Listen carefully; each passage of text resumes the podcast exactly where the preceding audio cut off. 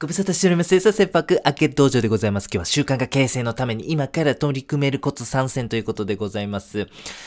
はい、えー、ぜひですね、えー、孤独、順番固定、この3つのコツでですね、習慣化をがっちりキープしてください。今回のコンテンツは雑食系エンジニア TV という YouTube チャンネルを、にアイデアをいただきました。勝又健太さんというめっちゃ強いエンジニアさんがね、なさっている YouTube チャンネルでございます。その、えー、チャンネルでですね、良い習慣を身につけるための3つの極意というね、コンテンツを発信されてまして、非常に面白いなと思いましたが、概要欄に、えー、リンク貼ってますんでね、ぜひ皆様も、えー、チェックしてください。はい。そしてですね、それにインスパイアを受けまして、ちょっと私もですね、習慣化形成のために今から取り組めるコツ、こちらご紹介できればなというふうに思っております。ということで早速参りましょう。一つ目、生活リズムを固定することでございます。はい。例えばなんですけども、起床時間、仕事の開始時間、ゆえー、仕事を終える時間、夕食の時間、風呂の時間、就寝時間を固定してしまうという感じでございますね。はい。時間割を作ってしまうみたいなイメージでございます。時間割の効果に関しましては別のコンテンツ作ってますんでね、えー、概要欄からチェックお願いいたします。なぜ生活リズムを固定するといいんでしょうか？ポイントといたしましては、固定されている、生活リズムが固定されていることで、悪い習慣が入り込む隙がなくなる、習慣化を維持しやすくなるんですね。そして半を押したようなリズムで生活するというのもポイントでございます。はい。なので、休日も平日と同じリズムをぜひね、維持してほしいなと思っております。休日に寝だめとかね、休日に昼過ぎ起きるそういうことやめてください。そしてですね、良い土台があるからこそ、さらにいい習慣が生まれやすくなるということもポイントででございます。ということで、メリットも見てまいりましょう。一つ一つの何か取り組みですね。これ効果が分かりやすくなるというメリットがあります。中山きんに君さんという方いらっしゃいます。芸人さんであり、ボディビルダーの方でございます。彼はですね、一年を通じて同じものをほぼ食べてるそうでございますね。なんでそんなストイックなことするんだそれは変化を感じやすいそうでございますね。新しく試したプロテインの効果ってどうかな？新しいトレーニングの効果はどうかな？これね、あの、なかなかね、この変化を純粋にね、あの、自分の体で感知するっていう難しいと思うんですよ。でもですね、中山さんみたいに同じ食事を毎日続けるっていうことであればですね、こう生活リズムが同じですから、ってなれば何か体にあた、新たな変化が起きたとすればですね、それは新しくプロテイン、えー、試したプロテインの効果とか、新しく試したトレーニングの効果っていう風に言えるわけなんでございます。その結果、あ、このプロテインは自分の体で試した結果めちゃめちゃいいですね、という風にですね、一つ一つの、えー、ものの効果ですね、取り組みの効果、これを感じやすいということなんでございます。ということで、ぜひ皆様も同じリズムで生活してみるのはいかがでございましょうか。その中でポモドールテクニックっていう生産性爆上げテクニックあんのか試してみよう。食事を野菜中心にしてみたらどう体が変わるだろうということをや、えー、試すわけでございます。そうすると変化の効果感じやすいというメリットございます。ということで実践でございますね。まずは起きる時間を固定することから始めてください。寝る時間の固定って結構難しいんです。会食があったり、幼馴染の結婚式の3次会まで参加してもうたわとかね、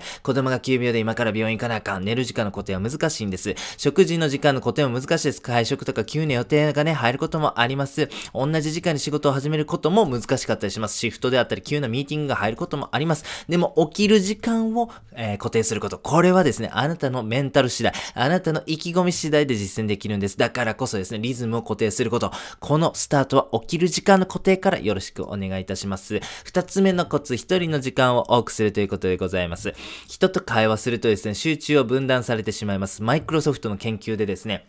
一回集中が途切れたと。その集中を取り戻すためには平均約20分ぐらいかかると。えー、そういうきょ、えー、調査もございますね。ということで、会話って怖いんです。一人はですね、その自分のいい感じの生産性リズムを維持しやすいんではございますが、他人とね、えー、いることによって良いリズムを崩される原因になってしまうということで、ここはね、ちょっとね、注意深く考えていきたいと。えそういうことでございます。では実践でございますね。あんまり予定入れないようにしてください。予定というのはですね、他人と何か接するということを意味しております。これはリズムブレイカー以外の何者でもございません。まあ、必要なもの、お仕事でね、絶対会わなあかんとか、それこそね、自分をインプルーブしてくれるような人と会う。これはぜひ入れてほしいんではございますが、なんかね、あんま、あの、どうやろこれ、あってもなくてもええな、みたいなものはあんまり入れへんようによろしくお願いいたします。あと、図書館、コワーキングスペースの利用の仕方に注意してください。基本的にはね、図書館、コワーキングスペースを利用するってめちゃめちゃ効果的なんです。なぜかというとですね、集中力は伝わる性質があるからなんですね。他人が集中している人多いですよね。図書館で勉強してるね、高校生とかも多いし、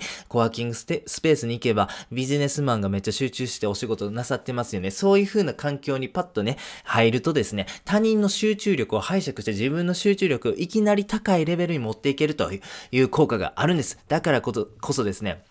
集中してる人いる、集中している人がいる場所にはね、積極的に行ってほしいんです。そっちの方がね、効率がいいから。でも、その中で会話をしてしまうと、ちょっとね、そこはですね、先ほどもご紹介しましたけど、集中が分断されるというデメリットがございます。ということで、えー、コワーキングスペースとか図書館利用する場合はですね、他人の中で他人と頻繁に会話をしない環境、ぜひね、これ気をつけてみてください。あと、自宅の作業環境を整えるのも非常に効果的でございます。例えば、めちゃめちゃ座り心地が良くて作業もしやすいい高級チェアを買うとかね、広いデスクを買うとかね、昇降式スタンディングデスク試してみようとかね、庭とかベランダでも作業できるようにデスクを用意しようとかね、プライバシーテント買おうとかね、プライバシーテントってめっちゃ面白い商品あるんです。ぜひね、Google でね、プライバシーテントスペースリモートワークで調べてみてください。はい。あと、高速インターネットが通ってますとかね、コーヒー飲みたい時に美味しいコーヒーが飲めるコーヒーメーカーをもう買っときましょうとかね、デュアルディスプレイで大きい画面で2つの画面で作業しましょう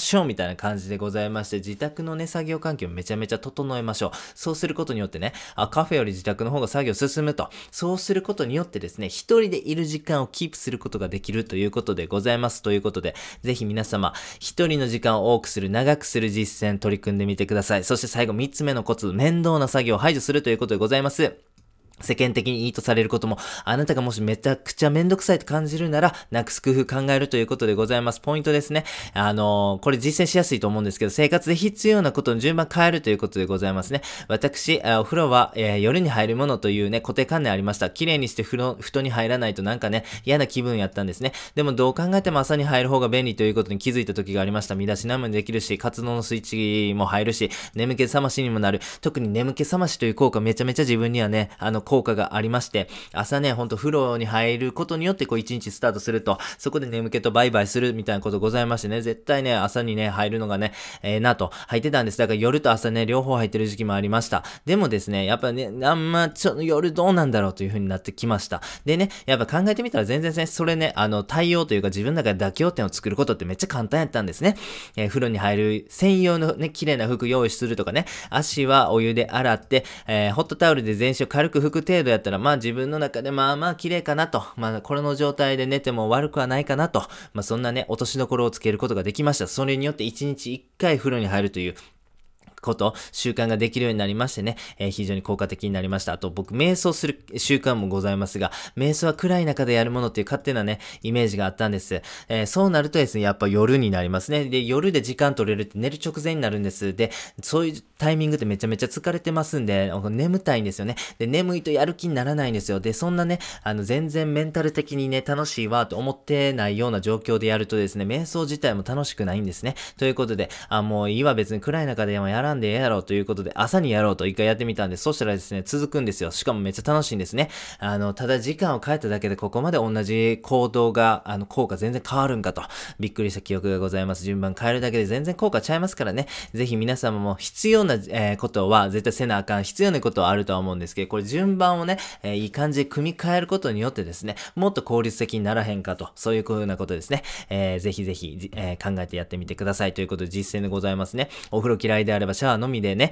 あの、生活することを考えるとかね、えー、料理嫌いであれば外食しようとかね、早起きができひん人やったらもう逆にとことんまで夜型を突き詰めてみようとかね、家事が嫌いやったらもうロボット掃除機とかね、洗濯乾燥機とかね、買ってですね、えー、できるだけその時間、手間をですね、えー、短くしようとかそういうことでございますね。はい、ということで、習慣化形成のために今から取り組めるコツご紹介させていただきまして、ぜひ皆様今日からやってみてください。はい、えー、ということで最後にやってみようのコーナーでございます。習慣化形成のために今から取り込めるコツということでございました。孤独、順番、固定、これね、えー、大切なポイントでございます。習慣化をがっちりキープしてください。習慣化形成は、形成のフェーズが一番大変でございます。例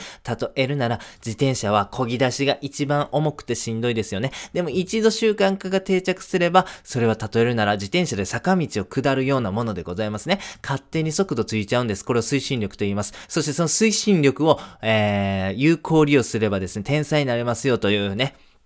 ことを言ってるのが坂口京平さんでございますね。そのことについて分かりやすく解説したコンテンツもございます。はい。ということで、ぜひぜひね、あの皆様習慣化、これね、習慣化を身につけた人はめちゃめちゃ強いということ間違いないことでございますんでね、ぜひぜひ今から実践できるコツを意識して習慣化形成に頑張ってまいりましょう。本日は以上でございます。ありがとうございました。